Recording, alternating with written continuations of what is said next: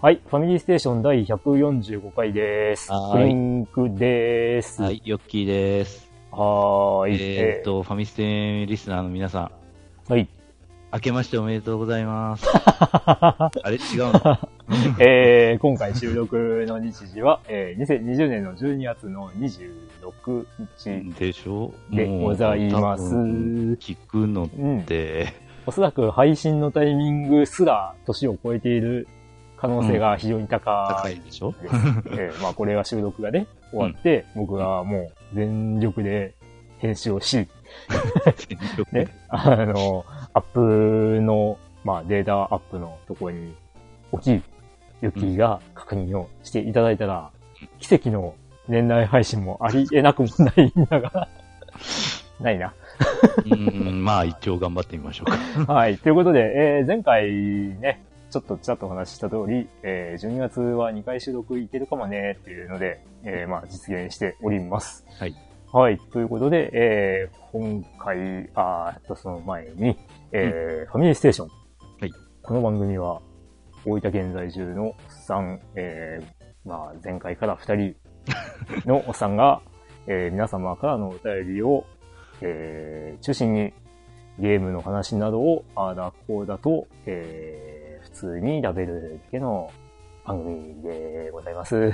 はい、はい。ということで、えー今回もよろしくお願いします。はい、よろしくお願いします。えー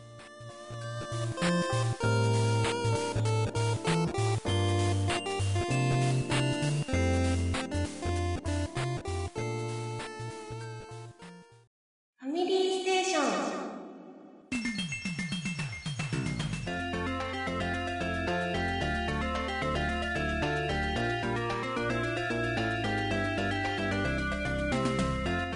はい。ということで、えー前回の収録から今回まで何してましたかのコーナー。かなり珍しく短い間なので、イエーイ。イエーイ。意外とある よ。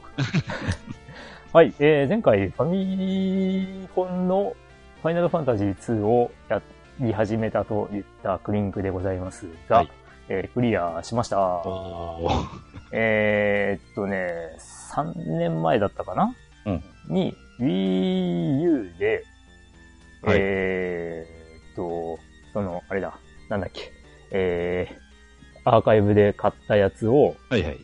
えー、まあ、プレイして、その時魔法を中心にやってて、で、その時のプレイがね、すごい順調だったんだよね。順調。ほううん、めっちゃ順調にいってて、うんで、今回意外と苦戦したんだよね。 そうなうん。なんかね、成長がいびつだったっぽい。今あ回。うん。まあ、なんだろうね。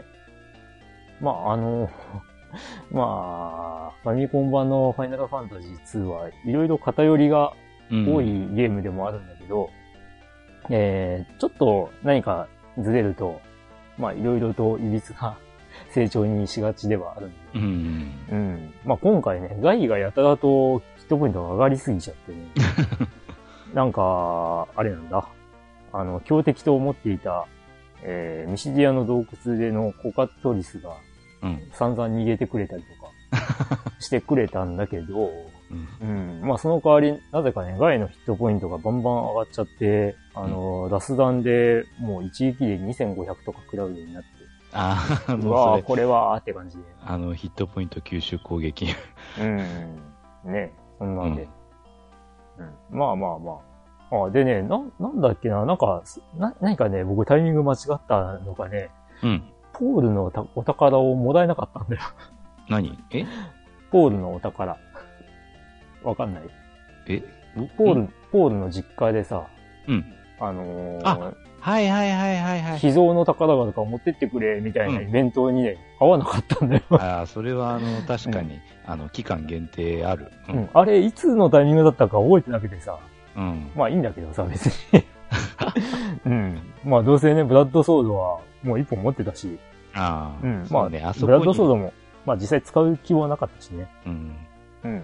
そっか、ファミコン版では、あそこにもあるから2、2本一応取れるのか。 2本あるんだよね。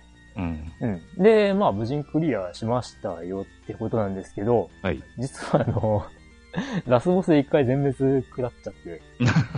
うん。あのね、隕石は平均250ぐらいしか食らわないんだけど、うん。通常攻撃はめっちゃ食らってね。そうよね。やっぱ、あ,、うんあれの、まあ割合攻撃だラスボスの攻撃も、うん、あの、あの、やっぱりあの、ブラッドソードみたいなうんやつですよね。うん。最大攻撃、あ、じゃあ最大ヒットポイントの何割そうそうダそう。メージみたいな感じの計算になっちゃうんで。うん。うん、まあね。それで、あのーなんだ、ラストの、ラストバトルの直前の回想で、うんまあ、レトロフリークでやってるんで、うんそのステイセーブをここで初めて使って、うん。で、あのーまあ、一回テレポで出ようかなって思ってたんだけど、うん。まあ、まあ、その、そのララストのところに行った流れが、ね、前の日の夜10時から開始して、で、えっ、とね、えーひ、昼十、んどうだっけな昼にもうラスボスの前まで来てたんだね。ほう。で、まあ、ここで一旦戻るよりかはもうこのままクリアしちゃおうって思って、うん。で、そのステイセーブした後に突っ込んだら死ん で、で、まあ、不本意ながら、そのステイセーブでやり直しをして、うん。で、2回目の戦闘では、あのーもうね、あれだよ、あの、敵の攻撃パターンによって苦戦するかどうかっていう、そういう感じになっちゃったんだけ ど、まあ、2回目はサクッと倒して、うん。うん、で、無事クリアでしたよ。なるほど。うん。あのーね、僕は個人的にファイナルファンタジー2のジェイドの泉からファンデモニウムも、うん。あとね、よく言われるファイナルファンタジー3のうクん。リスタルタワーも、あそんな長く感じないんだよあ。あ、そうな。ね。うん。で、多分なんだけど、ほとんどの人が、うんうんあのー初見でうん。最後まで一気に全部いっちゃおうって思うから長く感じるんだと思あうあ、。そうね。うん。う。ん。あの、ほどほどのところでさ、アイテムとか取った後に、引き返せるところで引き返しちゃうとさ、うん意。外と短いんだよ。なるほど。その後、その、アイテムとか取らずに、あの、サクサク進めちゃうとね。なるほど。うん。って僕は思うんだけどな。ドラクエ2のロンダルキアイの洞窟もそうだよ。ああそこも最初っからね、あの、一発で踏破しようと思うから長くなっちゃ う。うんっていうことで、まあ、あとね、えーっと、まあ、その、きっかけとなった、まあ、リスナーさん、まあ、夏子さんなんだけど、後 でお便りを紹介しますが、あの、鉄巨人、まあ、もそもそもが、あ。はい。夏子さんがきっかけとしていた、まあ、某 YouTuber さんの動画、うん。が、鉄巨人に会いたいってタイトルで、 まあ前回も話したんだけど、で、まあ鉄巨人なかなか会えないからみたいな感じで始まってたと思うんだけど、はい。僕もちょっと見てたんだけど、あのー今回のプレイは、えーそのパンデモニウムでさっき言ってたステイセーブするまでの間に2回鉄巨人に会ってるっていううん、意外とさっくりあったし、まあその3年前にプレイした時にも、えーバッチリ合ってるっていうね。あーまあ、運がいいのか、うん、わかんないんだけど、 うん。って感じで、で、まあ、クリアしましたとさっていうのと、えー、12月の3日だったかなはいはい。に発売の、えースイッチ版のダービースタリオンを、うんうん。まあ、始めてまして、はいはい。で、まあ、FF2 が、まあ、終わりがあるものだから、うん、まあ、先にこっちをクリアしてしまおうと思ってやってたんだけど、まあ、それがめでたくクリアしてしまったので、えーその後は、まあ、ダビスターを中心にやっておりますということうんで、うんとは言っても、えーまだ13年目かな昨日遊んでうん。。おお。うん。まあ、今回のダビスタはね、うんまあ、最初から G1 とかを狙うのは難しんうんい、調整されてるかなとは思う。うんうんで、えっ、と、まあ、いろんなことをこうこなしていくうちに、えー、なんだオーナーレベルみたいなのがあって、うん。ああ。それが上がると、その、いろんな要素が解放されていくわけなんだけど、はい。まあそれが主に牧場の拡張の、えー拡張ができますよっていうのが解放されていくんだけど、はいはい。その拡張の内容が、うんえーまあデビュー前の育成馬の能力が上がりやすくなるとか、えーまあ芝の効果がアップするとあか、ー、うんダートの効果がアップするとか、坂道の効果がアップするとかっていう、うんそういうその、調教の、あのーなんだ、えー能力アップの度合いが上がったりとか、うん。疲れにくくなるよとか、まあ、あと、まあ、これね、ど自分がどうするかわかんないけど、うんあ、のーえー男馬が生まれやすくなるよとか、女馬が生まれなやすくなるよっていうお地蔵さんとか ね、そういうのがこう設置できますよっていうのが解放されていくんだけど、おうまあ、解放はされるんだけど、設置するのに何億円とか、なるほど。であるんで、だからもう最初からそういうあたりをね、いじれないっていうところがあるんで、まあ、そらそうね。だからその牧場拡張が、比較、まあある程度進んで、ようやく、その、サクサク重症が取れるようになっていくのかなとはうん。思ったりはする。うんうん。で、あの前回ね、あの、ロードに20秒ぐらいかかるみたいな話したんだけど、はいはい。あの、まあ、僕が言っていたところ、その牧場メインの画面から、うんえー所有場管理画面に移動するのに20秒って言ってたんだけど、確か。え10秒でした。 10秒。で、えーっと、アップデートが先日ありまして、おい。で、それで、そこの労働時間が、うんえー6秒ぐらいに短縮されました。お短縮された。うん。まあ、これでも結構でっかいなっていううん。感じなんだけど、えっ、と、これはあの、この恩恵を受けられたのは、えーカートリッジ派の人たちこのみで、えーダダウウンンロロード派、ダウンロード派の人はあんまり変わってねえなっていう印象う。ええらしい。そうなん。うん。いや、あらだから、ダウンロード派の人たちは多分、あの、元から6秒ぐらいの短さなんだよ。ああ、そういうこと。うん。その、え前回も多分、ううんん。カートリッジがああったら遅くなるの多分カードリッジからデータをロードしたりとかっていうのであー時間かかったんじゃねえかなって思うんだけわざわど、ざねそこを多分ね、あの、ある程度効率よくうん。するために何か修正したんじゃないかなって思うんだけど、あの、前回も話してたと思う。そのダウンロードで買った人の方が早く切り替わっているように見えるっていう話をしてたと思うんだけど、うんうん。うん、多分その辺があんまりダウンロード派の人は変わってない。まあもしかしたら1秒ぐらいの差があるかもしれない。 1秒。その、ね、あの、アップデートの、えー前と後ではね。うん。うん。でも多分1秒ぐらいじゃ体感的に変わったとは思わないんだと思うんだよね。うん。でも10秒が6秒って4秒ぐらい短くなると、あ、あれ早くなってるっていう風には意外と感じるっていうね。そんなところで。なるほど。うん。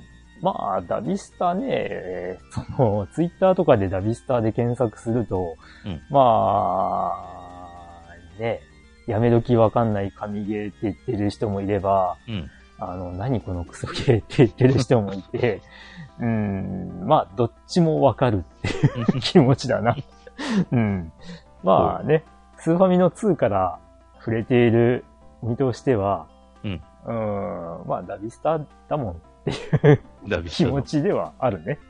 うん。うん。ダビスタだから、もう、いつものダビスタだよっていう。うん。 うん。あと、まあ、前回も話したけど、3DS 版のダビスタゴールドが、うん。うん。 あの、やっぱりダメだったんだよね。 もう、いろいろな面で。はうん。で、そこが改善されてるっていうだけでも、かなり良くなったというふうに思えちゃう。あ。なるほど。あまあ、ダビスタね、昔ダビスタやってた人は触れてみると、昔の、まあ、熱い思いを思い出させられるかもねっていうあ。かもね。感じと、あと、あら、守護場が全然変わってしまってわかんねえっていう風に思うかもしれない。うん。まあ、その辺のね、手探り感が、初めてダビスタに触れた時のような気持ちを思い出させられて、うん。うん。まあまあ、まあ、手探り感は面白いかなとはな思るほってやっております。まだまだ13年ど。13名。目。うん。というはいの。が、えー僕のゲームの近況なんですが、あ、もう一個あったな。 ごめん。もう一個あった。えーアストロシティミニが届きました。ああ、なるほど。うん。あの、思ったより大きいなっていう印象と、うん。えー、悪くない。うん。まあ、ソフト、中に入ってるソフトはともかく。えー、本体は悪くない。うん。結構ね、ときめく。 あの、この本体のフォルムと、あの、ちゃんと画面が出て遊べるっていうのがね。うん。 なので、まあね、えーセガのアーケードゲームが好きだっていう人、ちょっとね、中身には、あのーうーんちょっとね、言いたいことはある ソフトラインナップだけども、うん。まあ、このね、えーオブジェとしては非常に優秀だとは思うので、うん。うん。まあ、ね、ぷよぷよだとか、もう結構ね、ああ、こんな雰囲気だったなーっていうのが思い起こされるので、えー、まあ興味がある方は買ってみても損はないかなとは、かなうんうん思います。はい。という感じで、えー、クニックの近況でした。はーい。ありがとうございます。はい。では、ゆき先生、どうぞ。えーっと、自分もまあ、あの、自分は FF2 はあの 3DS うん。の方でやってるんですけれどうも、んうんうん。今ようやっと、まあちょっとこっちはもうちょっと今、あの、うんほ放置してる感も多いんですが、うん。えーっと、大戦艦破壊して、これからうんディストの洞窟に卵沈めに行くところかな。うんでですね、うんうん。まだパーティーのヒットポイントがだいたい400、平均400ぐらいしかない。うん。おー、はい。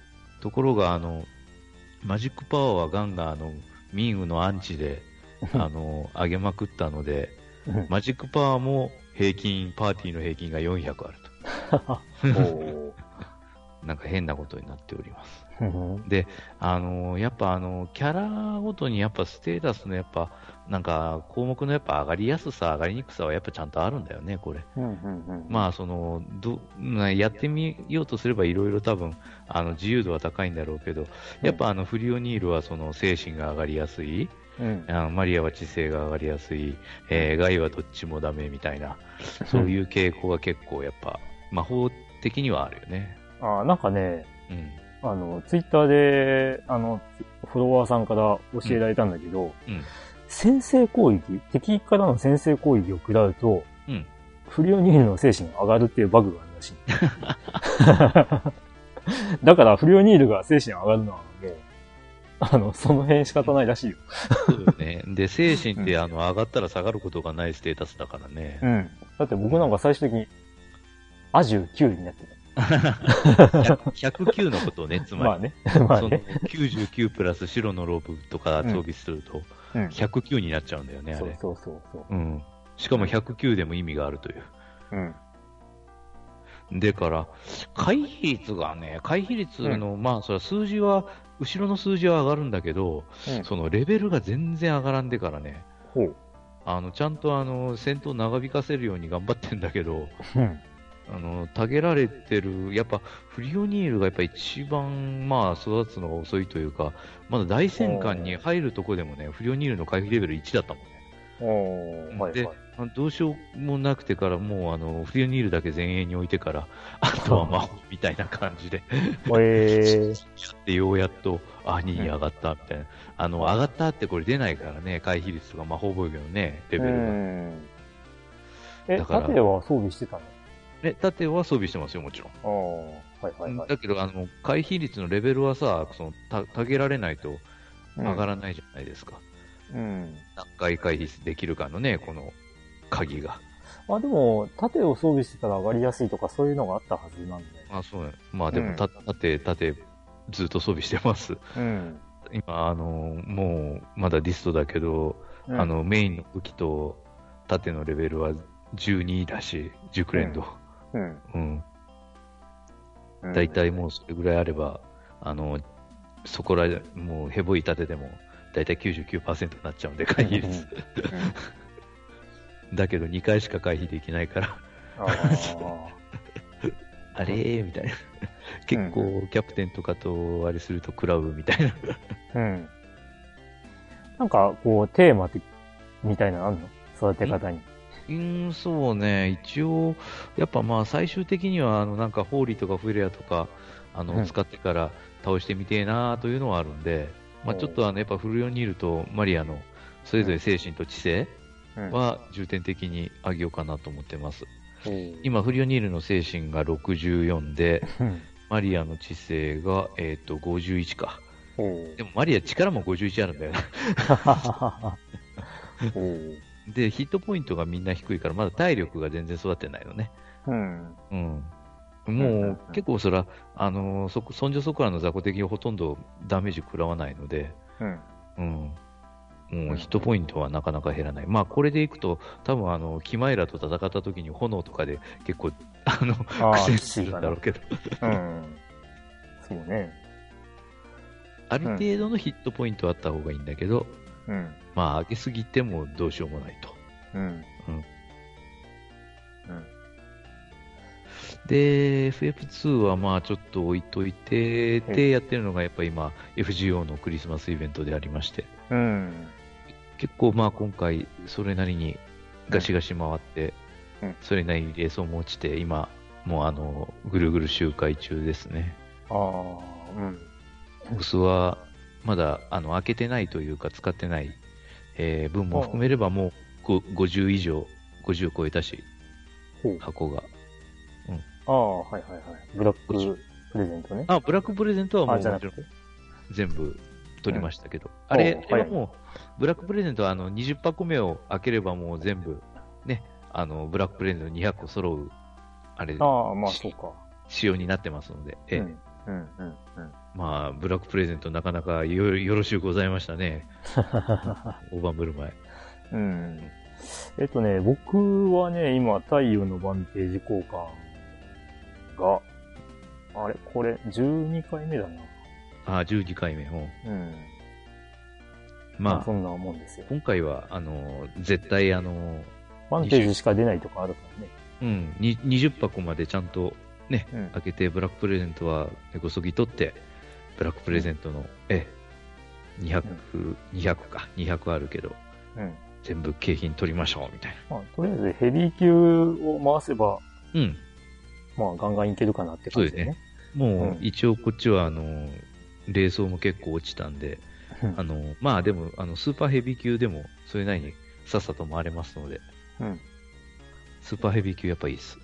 まあ、とりあえず、FGO やってない人にはなんだそれって話なんだか そ ら。うです毎回 FGO の話は、こう、やってない人置いてけぼりなそう感はあるんだか藤岡もさ、5年ぐらいね、ら。続いちゃってるから、うんうんもうね、やってる人とやってない人の差は、まあ、とりあえずね、今年も大晦日に特番がありますよ。 なんか、なんかあの、猫歩くの、んうん、そうね、ティザームービーじゃないけど、なんか映像あってね。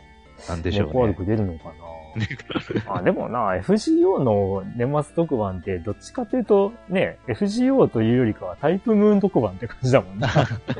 タイプムーン特番に、あの、経験値先生特番やる。ああ、いや、あの、一時、一時はマシン先生特番もあったで。確かに。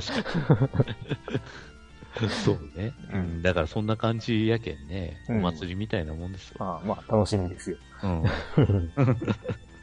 大晦日にやるけんな、よりによっても。まあうん今年の大晦日はもうゆっくり、ね、あのーぼっちで、うんぼっちで、帰省もせずうんぼっちで、あら。うん寂しいですわ。ああ、今年はね、年末31日休みなんだよ。休みな。で、元日は約束された休みなので、あうん、久々に2連休ですよ。あ、なるほど。 いいねところが、ところが、ね、帰ってくる人はいない。うん遊び相手がいない。ない。うん残そ念りゃ、そりゃ帰、帰らないようにって言われてるからね。そう。うん。いやー、もう帰らない方がいいですよ。うんはい。うん。しょうがない。まあでも自分が、まあそうやな、今やってるゲームってほんとほとんど、この2つにうん限られちゃいますかね。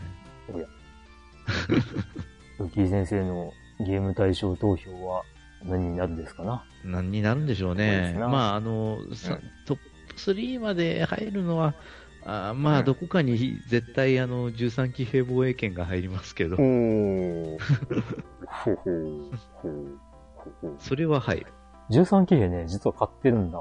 買ってんのか。あの、セールがあったでしょ。ああ、うん、その時にね、なんか、思いがけず安いなって思って、そう、そんなに安かった買かな。ってはいたんだ。予算規平って25%とか30%オフぐらいじゃなかったっけいや、あの、9000いくらぐらいのが6000いくらになるのは結構でかいと思う。ああ、まうあんそうだね。うん。まあ、あれだ。あの、プレミアムエディションかなんかは買わなかったけど。うん。いいよね通常版を 買ったけど。うん。で、まだやってない。あダビスタが忙しいし な。ファミ、ファイナルファンタジー2が忙しかったしな。っていうあ、うんあの、やっぱりなんというか、テキスト量、アドベンチャーね、パートの、そういう何、テキスト量っていうか、うん。あれあるので、うん。まあじっくり、じっくり楽しむことをお勧めしますよ。うん。うん。ほいほいほい。バトルパートは、まあ最初はちょっとあれね、うん。うんって思うかもしんないけど。 あ、そう。慣れが必要ですかの慣れが必要ですね。リアルタイム、リアルタイムストラテシジミーュレーション、シミュレーションバトル。まうんあ、あ、の、結局、うんまあ、アクションみたいな、まあ、それはパうんコマンドやけどね、うん。アクションみたいな要素もありますんで、まあ、ちょうっんと、いや、まあ、そんなにその反射神経系じゃないけど、うん。反則ヒーロー的な。あそーまあ、なんかそんな感じ。うんあ、そう。本当。あのちょっと動いて戻ったりとか、いろいろね。うんうん。うん。えー敵がまあ、なんちゅうかまあ、うんまあ、ポリゴン、ポリゴンだ けど、ポリゴンだけど、敵はポリゴンだけど、はい。うん。まあ、あ、どうですか、近況的には。うんそんな近況ところですかそうですね、そんな、ゲーム的な近況はそんなとこでしょうん。えっ、とね、今ちょっと自分の手帳をこう引っ張り出して見てみると、う。うん。年始めぐらいは、うん。あの、YouTube の、あのーなんだプレイ動画を結構頑張って作ってた頃で、おーいろんなゲームをちょいちょいやってるんだよね。あ、ちょいちょいね。う。うんん。ただね、膝を悪くしてから、 休みの日にもう、ね、半分ぐらい病院に時間を使う、取られたりとかで、うん。それからね、ちょっとプレイ動画も撮れない感じでずっと過ごしていたせいで、うん。まあ、プレイ動画も作れてないんだけどね。うん。うん。まあ、急激に、あれだね。5月ぐらいから、うんあの、ゲームプレイの頻度が落ちているっていう。ああ、そういうこ とね。うん。ただね、今見返すとね、はい。 あー、ペルソナ5スクランブルとかあったなーって。うん、やってたよね。うん、あったね、こんなの、みたいな さ。いや、うん、おすげえ面白かったんだけど。うん。うんいや、なんかね、今見返すと忘れてたなっていうのがあったり、うん、そうだね、星を見る人のせいだな、多分な。 なるほど。星を見る人がね、なんか、なんか知んないけど、これが、でっかい壁になって、それ以前の記憶を僕から消し去ってる感じはある。 なぜか。うん、星を見る人好きなんだけどね。まただ、あれ、あれだけね、星を見る人について、ツイッターで語ってるやつも珍しいとまあ、うんプレイはしましたがね。うんまあまあ、まあ、なもんでしょう、みたいな感じ。思う。うん。まあ、だってやること少ないもん。うん。ただね、クリア不可能とは言えねえぞ、このゲームね。うん。わ、かるわかる。ではない。うんうん。 まあそんなのも見ましたな。あと、あれだな。PC エンジンミニも今年発売だったんでね。そっか。うんああんまやってねえわ。ーやってないね。やって ない。うん。いろいろちょこっと見見てはし見ましたけど、はい。うん。うん。まあ、本当に我々は、こう、手にしているゲームを、あと、どのくらいクリアできるんだろうっどんなことやら。うん。てな感じで、はい。えー、近況でした。はい。はい。はい。ということで、はい。えー、お便り大紹介。 はい。えーまずは5つ目。うんえー12月11日にいただいております。うん秋原スタリオンさんからのお便り。 はい。えークリンクさん、ヨッキーさん、こんばんは。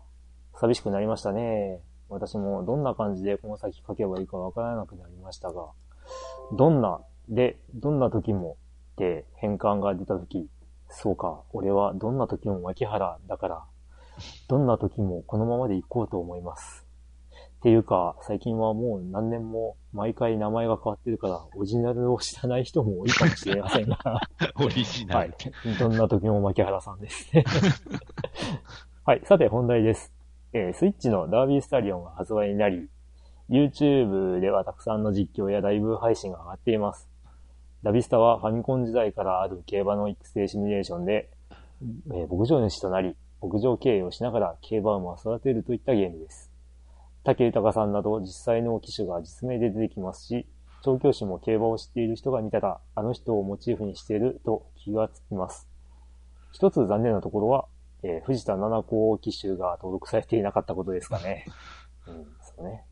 えーでは、今回はこの辺で、えーファミステの谷馬こと、どんな時も牧原、かっこ、オス、41歳、階級未勝利で した。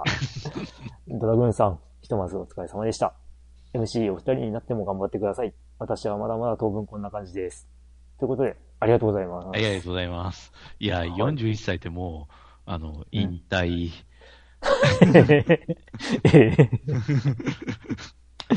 いやいやいやいやいや、う馬の世界はどうだろうね。最長何歳なんだろうなあ、10歳だっけ10歳ぐらい、うん、かなや。うーん。旅スタでもね、自分は10歳ぐらいまで走らせたことはあった気がする。うん。で、10歳超えたらもう走らせられませんみたいなこと言われたっけなうん、などんうだとったも言えかんな ?11 歳っていう記憶がないんだよな。うん。うん。まあもしかしたらその辺でストップがかけられてたかもしれない。うんうんうん。まあ、にしても。うん。まあね、我々もね、えー、40、うん。えー、3だ ったり4だったりになるんですか な、来年はね。来年はね。はい。うん。いやーもう、おっさんです な。うん。はい。てか40歳になったら初老だっけね。って前も言った ね、これね。うんもう老、老人ですよ。うん。で、まあ、ダビスタなんですけど、さっきもちょっと話しましたが、はい。うーん、7個機種がね、入ってないですよ。なんでなんだろうなその他の主要機種はほとんど。結構出てる。えー、62うんぐらいあの、外国人も。あ、外国人機種は2人かなあうん。なんだけど、あ。なんだけどう、ん、なんでなんだろうね。わからん。うん、まあやっぱりあれかな、個人個人で許可をもらえた人は出てるのかなっていうかもしれんねこ。とかもしれないそのね。 JRA がね、管理してるけど。うん。まあその JRA としては、まあ本人が OK ならみたいなこと言って、うんまあ、七子さんは、あの、拒否したかもしれないけど ね。うん。でしょうなう。んまあ、それでも。うん。まあ、まあ、今、今となってはね、あの、人気機種でございますようん。うん。まあ結構、やっぱりね、登録されてないことを悲しむ人は多い、多かったね。 ラビスタ発売されて、真っ先に、あれ、七子騎手いねーっていう声が多かったからな。 うん。まあ、そらしょうがない。うん。ね。実名になっただけでも、ね、あれですよね。まあ、ダビスタのね、歴史を紐解けば、実名になったことでいろいろごたごたはあったんだけどな。96だったかなうん。 3だったか96の時に実名で、しかもね、あのーランク付けしてたからっつって、あああ、のーね、JRA から、そうあそう。のーね、苦言を呈され て、うん、その後、ね、ランク付けをやめたりとかしてるもんね。そうそうそうそうう。ん、ただ、まあ、あの、暗黙の了解で上にいる方が強い騎士強いみたいな感じになっちゃってたけど、 ただね、なんか、噂によるとなんだけど、うんスイッチ版のラビスターは、騎手としてのその能力うんというか、あの、なんて言うんだろう。あの、えー大きな差はないらしくって、うんうん。ただ、あの、それぞれに固有のスキルみたいなのがあって、うん。で、まあ、例えばこの機種はダートを発射すると強いとか、うん。この機種はその、何重症に出すと強いとか、うんって。いう、そういうのが、どうやらあるらしいっていう、うん。そういうのがね、こう、まことしやかに語られているんだけど、うん。うん、ただ、誰がどうなのかっていうのは、い、いまいち把握はまだされていない。みたいうん。で、まあ、うん、やってみた感じだと、ね、某騎手は、あの、ずぶい、あの、馬を最後の直線で、ね、あの、結構加速させるのがうまいな、この人はっていう感じの騎手はいるんだけどね。おおう。ん。まあ、いろいろですよ。うん。まあ、ちょっと今回は、えー、騎手のお任せはちょっとお任せられないかなって感じ になってしまっているけど、 うん。いや、ね、前にも話したけどね、逃げ筋じゃないと勝てないっぽい感じがあるな。えうんまあ、ゲームの癖なのかわかんないけど、ね、前回も話した通り、やっぱり、イン側に行こうとして、うん基本的にね。うんで、差しとか追い込みになると、イン側から、あのー抜こうとすると前に壁ができちゃって、ー。うん。うん抜けられないでそのまま終わっちゃうっていうパターンが多く て。うん、ただ、ツイッターとかで見てると、一気にまくって勝ったのは気持ちいいって言って、うん。そういう人たちは大体大外から上がってきてるんだね。いや、それはまあ、大体そうでしょ。いや、そうなんだけど、うん。どうやったらそうなるのかがよくわからん。うん。だからね、その辺がいやね、スタートから機、うん、あの、遅れていけば自然とそうなるんじゃないのいや、だからさっき言った通り、うん基本的にはうちにうちにっていこうとするから、まあ、まうあ、んそれはその通りだろうと思うけど。 いや、だから最後の直線になった時うんに、横いっぱいに広がった時に、うん。一番内から一番外に出るって、そうそう滅多に見られないうー。ん。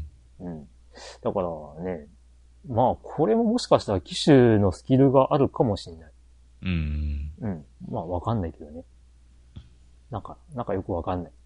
だかまらあでねも、、その、その辺で、あの、アップデートで改善されろよ、みたいにうん言う声もやっぱり大きい。やけん、その、なんちゅうか、妨害で膠着とかいうことが、ほとんど、ほとんどしか絶対ないんやろ。うん、ない。うん。あ、で、あのーまあ、これもツイッターでちょっと自分の感覚で、あのーこんなことかもっていうのを話したんだけど、うん。例えば、先頭に一頭いて、うん。で、その後ろで競り合っている2番手、3番手がいるとするじゃん。うん。で、あのーなんだろうな、勝負根性とかが強い馬って、もしかしたら、最後の直線で、うんその、競り合う相手に近づこうとするっていう動きをするっぽいんだよね。で、1番手のやつが、わざわざちょっと遅らせて2番手に並ぼうとするんだよ。うん。うん。そうすることで、その、3番手のやつが1番手側にいた場合、うん。目の前に1番手が来ちゃうんだよね。うん。で、そのせいで、あの、壁になっちゃって、で、3番手がずるずる下げられて終わるっていうパターンもあるっていうか、思いっきりそのパターンで沈められたことがある。うん。だからね、なんか、ゴール前の、あの、動きはちょっと、ハテナが多いっていうのは確かにある。でね、あと、最後の直線って、えっ、と、なんだ、昔のスーファミとかの時代って言うとさ、400メートルをカーブして、これから直線に向かいますっていう、うんあの、実況があった後、うんずっと、あの、ワンカットでゴールまで行ってたんだけど、うん、そうですよね。今回、まあ、前回の時はどうだったか忘れたけど、今回は残り200で一旦カメラがカットされて、うん。えー、ちょっと別アングルに切り替わるんだけど、うん。そこまでと、それからで、うんえーとね、ちょっと展開が変わる場合がある。おーうん。だからね、そこを、その切り替わり、カメラの切り替わりのタイミングで何かが発動したりとかするっていうこともあるっぽい。へえ。うん。まあ見てるとね、そういうのは、あの、なんとなく感じる。残り200メーターでか。うん。ほで、残り200から、その、ね、えっ、と、持ち馬じゃなくて、うえっ、と、AI の馬だけど、うん。が一気に大外から突っ込んできて、それに抜き去られて終わるってこともある。ひえ。自分の馬ではそんなこと見たことがない。まあ、あとはね、前に壁ができて、前に出られなくて、ずーっと横に、横向きにすげえ勢いで、 あの、は反復横跳び並みに横にスライドして、で、それで体力を使い切ったのか、一気に下がっていくっていうパターンも見受ける。車高、車高とか生ぬるいな。すごいよ。もう横に走った方が早いんじゃないかっていうぐらいの超スピードで横にスライドしていって、そのまま、ね、一気に後ろに下がっていく。まあ多分ね、この話は、あの、ね、ナビスタやってる人なら大体うなずいてくれるんじゃないかなとは思うんだけどね。今回のスイッチ版は特に。うんやべえな、動きが。うん。だから、もう、逃げで安定っていうのは、多くの人が言ってる。ねなるほどね。やっぱ前に壁がない状態でうん直線に行きたいねっていう。なるほど。やっぱダビスタというゲームのやっぱ特性だよな、多分それうーね。ん。うん。まあ、ただ、あの、ね、スーファミ版の時とかって、結構その、後ろから一気に抜き去るっていうシーンも多く見てきたからね。うん。だから、前の壁っていうのも、意外とこう、なんていうの、後ろからすごい速い馬が来たら、前の馬がちょっとずれてくれたりとかして、うん。一気にこう、馬群を割って、ね、一気に抜け出すみたいなこともうん、あったんだけど、今回本当にそれがないんだよね。うん。うん。だから実、際の競馬ではどこまでブロックしていいのやらって感じじゃないけど。まあ、実際の競馬でも壁ができて前に行けないってことはあるからなーって言ってる人も結構ツイッターではいるんだけど、うん。うん。まあ、どうなんだろうね。そうです ね。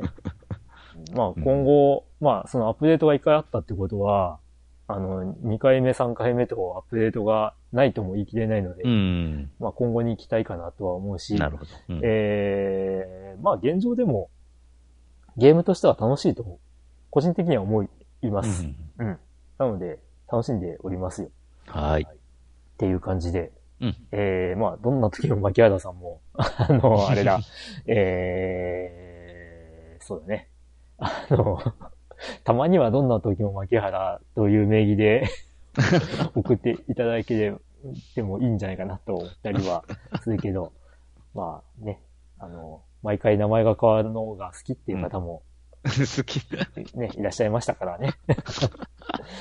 うんぜひ、今後ともよろしくお願いします。はい、よろしくお願いします。はい、ありがとうございます。はい、それでは、えっ、と、次の方は、えっ、と、誰しもがダルシムさん。はい、ありがとうございますファミファミステの皆さん、こんにちは。はいえードラグーンさんが番組から離れるとのことで残念ですね。うん子育てなどが落ち着いたらまた戻ってくることに期待します。えーそういえば1点気になっていたことがあるので質問させていただきます。はいレギュラーの皆さんって確か地元の幼馴染同士なんですよねうん。となると、もともと本名かそれに近いあだ名なのでたお互いを呼び合っていたと思うのですが、うん番組中でうっかりそれを口に出したりすることはあったのでしょうか、うんえーまさか竜騎士と書いてドラグーンと読ませるキラキラネームなので最初から本名だったなんてことは、と、ここで終わっております。はい、ありがとうござい ます。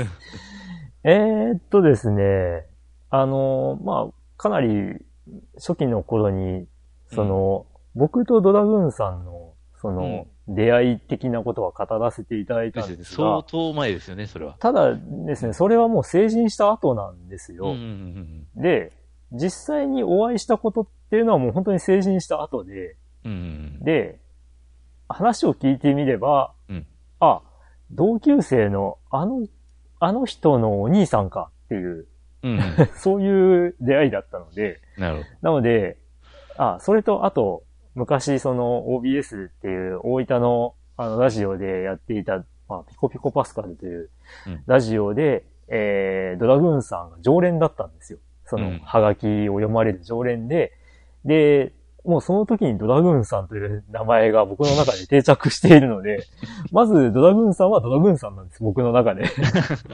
で、多分ヨッキーは後から入ってきたんだけど、ど。うんその、ヨッキーも、このファミス、ファミステで、ドラグーンさんはドラグーンさんって認識だよね、多分。そうです、そうですそうです、最初から。だから、僕やヨッキーにとってドラグーンさんはドラグーンさんでしかないんだよら、な。ないんですで、ちなみに、えーえーっとね、あのーまあ、あだ名うんをうっかりはもう毎回しておりますよ。毎回ね。っていうか、ヨッキーはもう、あだ名なので、そのまんまやんけっていう。そのまんまね、あのー確かこれもさ、ファミステにおはがきというかお便りを、うんまあ送るってことになって、んで、名前どうしようかってなった時に、うん、まあ別に、あだ名でいいんじゃねみたいそれなでいいんじゃねみたいな感じに話した記憶もあるね。うんなんて呼んだらいいって言って、ヨッキーでいいんじゃないっていう 形になってるね。そしたまら、もうそれ、それで定着しちゃったという。そのままだよねうん。ただ、ヨッキーから見て僕はどうだったのかっていう話だよね。ああ、それは多分。ただ、多分ね、僕は、し、知ってる人はあだ名で言ってたけど、知らない、まあそのあだ名を、が定着してない人の方が多かったんじゃないかなっていう気がするんで、まあ、僕の場合、あだ名じゃなくて多分、ガチガチの本名で呼ばれていることが、本名で呼ばれてうん多かったし、ヨッキーからも多分、本名で、本名で呼ばれてたよね。そうそう。当当時というか、あうの、んまあまだ中学校せ成人前、中学、そうそうそうう、んの頃。中学から、まあ、高校の時は接点なくって、大学大学に入って、こっちが大学に入って。で、僕がね、バイト生活をしていた頃そうに再会するという。 そうそうそう。うん。で、その時は本名ですよね。だったよね。であもら、うっかり名前で呼ぶってことないね。ないね。うん。ない。まあ、それはヨッキー先生の、 あの、スキルですかね。うん。なので、ね、僕はもうね、ヨッキーはヨッキーってずっと貫いて呼ばせていただいて。あ、でも、あれかな。中学になってヨッキーって呼び出してたのかな。そうそうそうそうそうう、ん。中学1年とかの時はね、本名だったね、確かね。うん。いやーね。まあ、そう考えると長い付き合いですよ。長いですね。 うん。しみじみしちゃうね。うん。まあ、そういうことでございますね。ええはい。まあ、うっかり、うっかりするとしたら自分の名前を本名でそうだよね自分の名前を言うことだよねとかもあるかもしれない。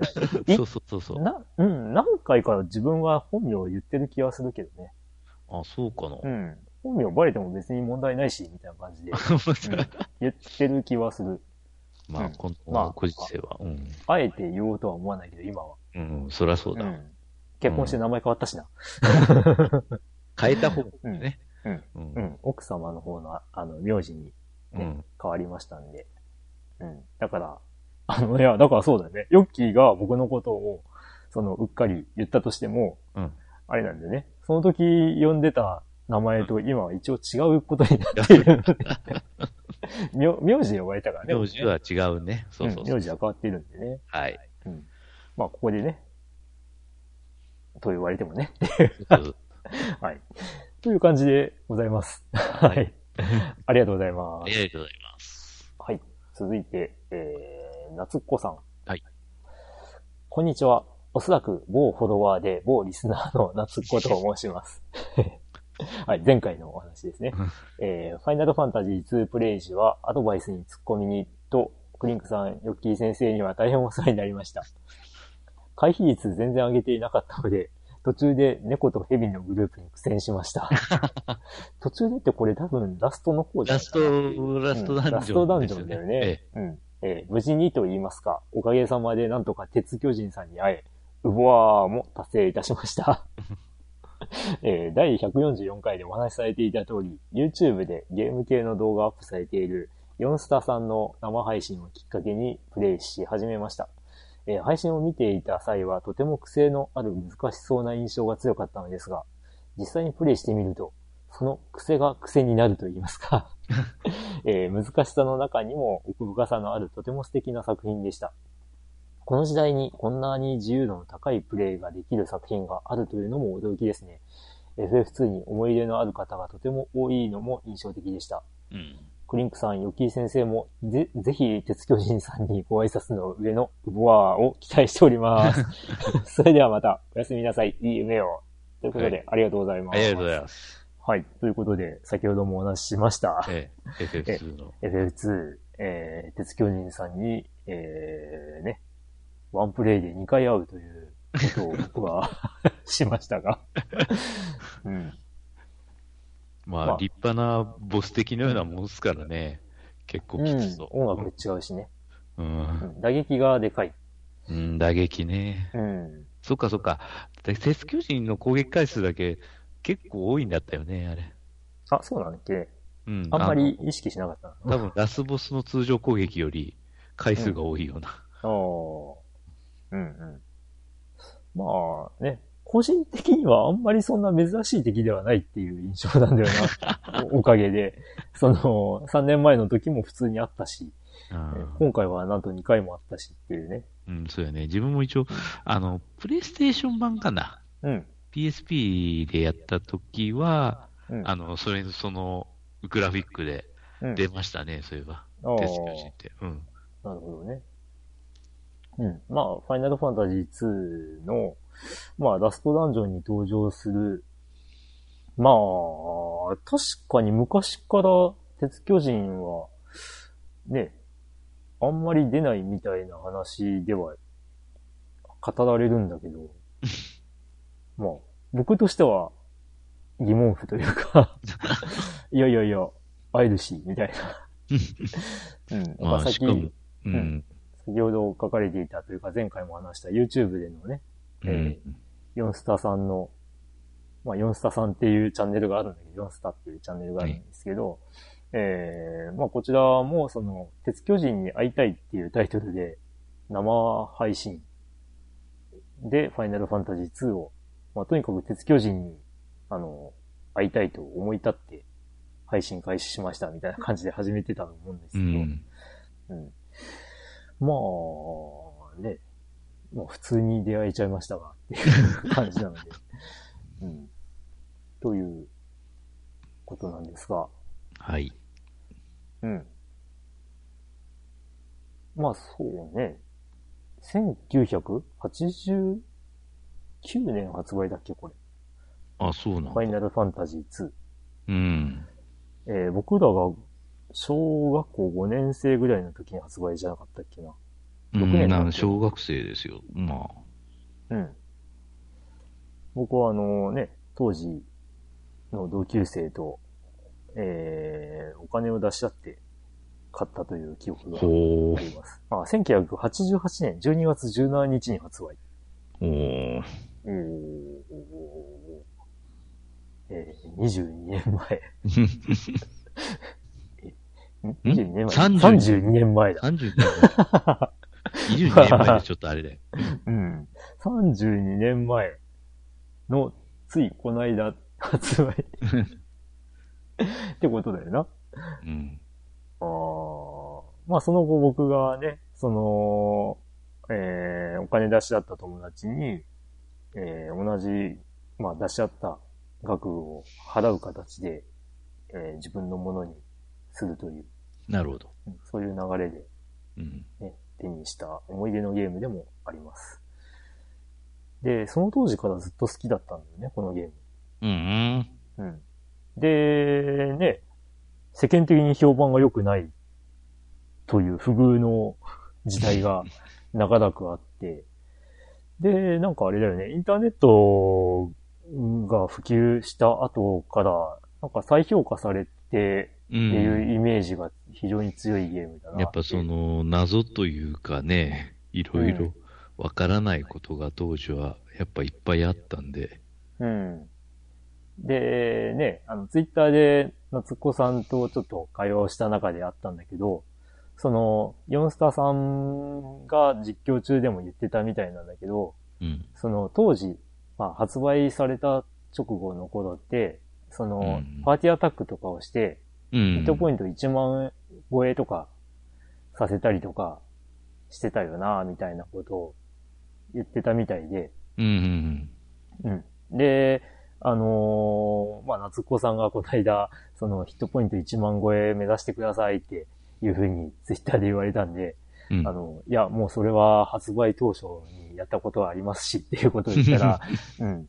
あ、あれって、あの、ヨンスタさんも言ってたけど、あの、そんなことをする人いいるのかって思ってたら、本当にいたんだ、みたいに言われて、いや、あの当時は、ファミコン雑誌に、裏技として、その、こうやればヒットポイントが簡単に上げられるよっていう、本当に裏技扱いで取り上げられてたんですよって言って、 へーっていうふうに言われててですね。う ーん。うん。まあ、後々にそれはあまり良くない行為だと いう明らかになるわけなんですが。そうですね。だから、ね、あれを広めちゃったのが、うん、 FF2 の評価を一気に落としちゃったきっそかうけですになねっ。てる気がするよね。うんあれでゲームバランス崩れて、本当そうにそう。後半きついっていうそうそう。状態になるからね。回避レベルも上がらないというう。ん。回避レベルどころか、いろんなステータスが上がんないまま終盤に行っちゃうからね。うん。うん。積みます、確かに。うん。なので、まあ、ね、ファイナルファンタジー2、ね、今多分、その、あの当時あんまり、こう、いい思い出がない方も、今触れてみると、あ、うんこんなに自由度の高い、その、うん成長のさせ方ができるゲームなんだっていうので、えー、ね、好きになってくれるかもしれないので。そうです。で、うん普通にプレイしてみたらどげですかっていうね。うんと。ああ、そうね。うん。ただ普通にプレイすると意外と成長の度合いが、こうう、んなんていうか、実感できなくて、そうそう。それあでの、もどかしい思いをするかもしれないね、モンスターレベルが低いうちは全然うん 上に上がりませんからね。うん。で、多分ね、最初の壁は、あの、せめての滝の洞滝の窟、サージェント。うん、サージェントだよね。あれ、それまでのあの、ノーマル、そのミスリューじゃないノーマル武器じゃ、全然傷がつかないという。うん。だから魔法に頼らざるを得ないけそどう、そう。その、そこまでで魔法を全然育ててないと相当辛いっていう。辛いね。うん。やっぱりレベル3は欲しいよね。うん。フなんだァイヤーとかね。こう攻撃魔法の、うんうん。まあ、実際にはブリザードを育てた方が、が、そ効の率後的が、なんだけど、 その後が楽ですね。ランドタートルとかな。その後が楽です。でもさ、ランドタートルもあれもミスリードだよね。うんなんで雪原の洞窟、ああ、アダマンタイマイにボーンって、アダマンタイイ。マイか。アダマンタイマイさ、なんで寒いところにいんのそうそう。 寒さが弱点のくせに。ねえおかしいじゃんっていうね。なんであんなとこで守ってるんですかみたいな。 うんまあ、ちなみにね、FF3 の序盤というか一番最初のに出会う中ボスがランドタートルで、うん。ね、南極の風がその、道中でに、すねえうん置いてある使え置いてあって、ね、それを使えば楽勝なんだけど、気づかない人は気づかないかもしれないっていうね、ないですね。うんあの、か亀どもが霊気に弱いというのはもう伝統です。うん。 まあ、爬虫類だね。うん。で、まあ、あとあれだね、夏子さんのメッセージにある、えー猫と蛇のグループっていうのが、うんまあ、あれだね。さっきもラストダンジョンだな、これって言ってたんですけど、ラストダンジョンに出てくるクワールという猫っぽい敵と、猫、ね、ラミア、ラミアクイーンというヘビっぽい、あのエ、ビっぽい。ね、敵の組み合わせがもう最強じゃないかっていうそうでぐすらいね。凶悪なそうそ組う。み合わせで、しかも逃げられないという。ああね、うん、そうだね、ラミアクイーンが混ざってると逃げられない。逃げられないあのーね、猫だけだったら逃げられるんだけうど、ん。ふわなーんか、ね。ポス的みたいな扱いなんですかね、あれは。ラミアクイーンってすごいよな。うん。物語の中盤よりちょっと前ぐらいに、うん。ボスとして登場して、うんで、それがね、ラストダンジョンにも登場して、で、そのタイミングで出てもなお強いっていうね。強いね。うん すごい嫌な 敵だよな。あのー最初の、最初の最初に出てくるあの黒騎士か。うん。あれはもそうそう。あの、再登場した時には雑魚だからな。 う、上座を。雑魚として登場して本当に雑魚だ から。ええあれも、あ、まあ、あれはある意味衝撃的だよね。こっちの成長が伺えるイベントというか、そう流そうれだよね。何にもできない、ね、ねできずになぶり殺された、あの黒騎士に。うんそうそう。だからね、ファイナルファンタジー2を、こう、繰り返し好きでやってると、麻痺しちゃうんだけど、うんあのね、ファイナルファンタジー2を紹介する動画とかをこう、ちらっと見ると、うんそのね、いきなり全滅させられるという衝撃的なオープニングっていう風うに紹介されてて、あ、そうだったなってそうそうそう。もうなんか、自分にとっては当たり前なんだけど、確かに、初めて見たとき衝撃的だったわっていう、うん、思わされるっていうね。 あいきなりバトルみたいうん。ね、マリアが後ろにいるせいで、一旦で終わらない。な。まあ、そうだね。いきなりバトルでいきなり全滅させられてスタートするっていうのは、確かにあの当時、衝撃的な うん。流れだね。まあ、ね、FF2 は暗いから嫌だとかいう感想もあるけうど、ん。まあ、戦争だもんな。悲しいけど、これ。で、結構ね、 このゲーム、ね、一般人もかなり死んでる描写多いんだよね。うん。大戦艦完成した後とか、竜巻発生した後とか、そね。うそうそう。もうあの、街ぶっ壊れ、ぶっ壊れてね。うほんん。と。入れなくなっちゃってるしそうね。そう。う。ん、そら死いやんでるわ、多分あそこはって。でもね、あの雰囲気で、あの、フィールドの曲がなぜ物悲し悲しいのかうん。っていうのも、そこに理理由があるんだなって思うと結構、まあ、じんとくるうんゲームではある。うん。まあ、そのファミコンのサウンドが染みるんだよね。 いいいい曲多いし。 うん。いや、やっぱね、ファイナルファンタジー2はもう大好きだわ。うん。もう僕の中ではやっぱり、ね、殿堂入りのゲームですよ。うん。まあ、次に遊ぶとしたら、今度はどうやって育てようかなとかね。 うん。うん。フリーオニールに槍持たせようかなと かさ。いろいろね。うん。マリアにはナイフ持たせようかなとかね。うん。あの、マリアのナイフとか結構おすすめだと思いますよ。うん。バねッチリ回避上がるし。うん。うん。害に杖持たせて魔法使わせようかなとかね。 逆に言うとう、ん杖持ってる方が魔法ダメだよね、多分ダメかな。でさ、ちょっと思ったんだけどさ、害野生児っていう扱いでさ、うんその動物とも話ができるっていう割にさ、うんうん力が強いだけで素早さないよね。 なんかさ、野生児って言ったら、ね、森の中とかビュンビュン木と木のえ、まあ、枝を取りまくったりとかさ、素早いようなイメージあるんだけ もうどさ。 FF6 のやつとかね、ああ、彼だとね。か。そういうのね。うん。うん。だから、ね。まあ、あんまり彼使わなかったけどな。うん、まあ、あの、使わなすぎて、あの、終盤困るんだけど。うん。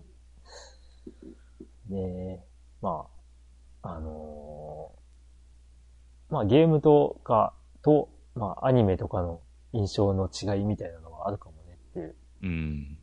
うん、その、野生児とかの印象がね。うん。うん。まあ、最近のゲームは大体キャラクターに個性がついちゃってるから、こうやって自由度の高い成長システムっていうのは、うん。あんまりた誕生しないんだろうね。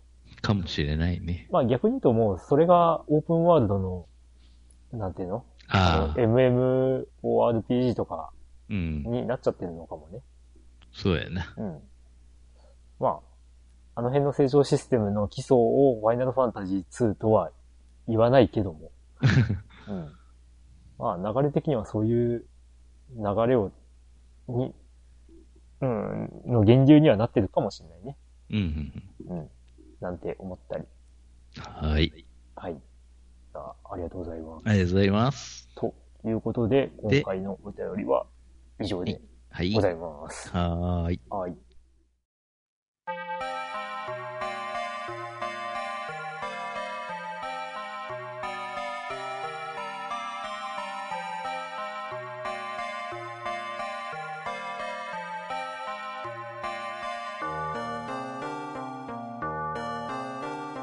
はい、エンディングでーす。はい。えー、まあ、ファミスでゲーム大賞、えー着々と投票いただいております。はい。ありがとうございまありがとうす。ござい ます。うん、まあ、本番は年を明けてからドバッと来るのかなと思っていたりするんですけ ども。ちゃんとやれてるのかなっていう。うん、まあ、あとね、ゲーム対象会をどういうタイミングで、えー収録するか、うん。で参加してくれる方は今年はいるのかどうかというのも、 いやー、まあどうでしょうね。うん。まあ、ね、どうなることやらなんですけども。うん。ああ、で、その、ご投票いただいてる中でですね、あのーあれです。あの、投票いただいた方の感想のメッセージを、まあ、うん全部読み上げてほしいという、 あの、ご要望いただいてはいるんですけども、うん。あの、100通を超えてくると、全部読むわけに は、なかなかいかなくってですね。まあ、ただ、あの、何回かやってる中では、その、反省もあります。全然感想読めなかったな、とか。うん。まあ、ちょっとそれにも、まあ、収録の時の事情もあって、まあ、収録長くなりすぎて、もう、終盤早く終わらせようという 気持ちが流行って、あの、うん全然読めなくなったりっていうのもあるんですが、うん。あの、、本来はですね、逆に上位の方のコメントは読める限り読み読みたいなっていうところではあるんですけど、うん。まあ、ちょっと収録の流れ次第 です。流れちあの、ご、ご勘弁ください。うん。はい。ということで、えー、まあ、という感じで、なかなか紹介はしきれないんですけども、その、えー、感想も一緒に添えて、えー、ご投票いただくと、まあ、あの、ひょっとしたら読み上げたりとか、まあ、それによって話が膨らんだりとかする可能性はありますので、 はい。まあ、ぜひ、えーえー一言でも構いませんので、えーそのゲームの感想を添えていただければとはい思います。で、まあ、さっきもね、浮井先生はどうかなっていう話を、うん。 まあ、しましたが、うん、僕はどうなんだって話だよ な。うーん。うん。ダビー。ダビうーんうん水、水、うん、欲しい欲しい。うん欲しいアスピはないかあ、な。ない。ね。うん。うんあれ、はないか。 うん。いやーまあ、いろいろですわ。 まあ、FF2 はね、殿堂入りなので、言えるかどうか迷うところだね、これはね。はい。うん。ってな感じで。えー、あ、そう、ペルソナ5スクランブルも本当良かったんだよ。んペルソナ5スクランブルも本当に良かったんだよ。あ、よかっうん。ね、すっかり記憶の外にしやっちゃってた けど。た。まあ、確かに自分はあの13期兵はもう半年前の話ですからね。本格的にプレイしてたの。ペルソナ5スクランブルは、うんえー2月に始めて、うんで、いろいろあって5月になってるっていうね。 結構長くやってんのに、おうなぜこの存在を忘れてるんだっていう 謎、うん。まあ、皆様もいろいろな作品をプレイしているとは思いますが、うんえー今年発売のゲームソフトではなく、なく、えー今年遊んだゲームソフト、ですまあね。、そうでなきゃ FF2 とか言えたもんじゃねえって話 ですから、うん、まあ、これがね、ファミリーステーションならではのシステムではあります。はい。ということで、えー、まあ、ぜひね、えー、ご応募される方は、えー、締め切りは1月10日の、えー、23時59分59秒までですので、ぜはい。ひお送りください。ということで、どうですかうん。この年末。年末は、どこにも行かないように。 はい。えー、ね。まあ来年とかで何かね、新型コロナに対する、その、なんだ、えー、新しい方針とかが生まれればいいなっていう。ですね。ワクチンとかですね。うん。はい。ね。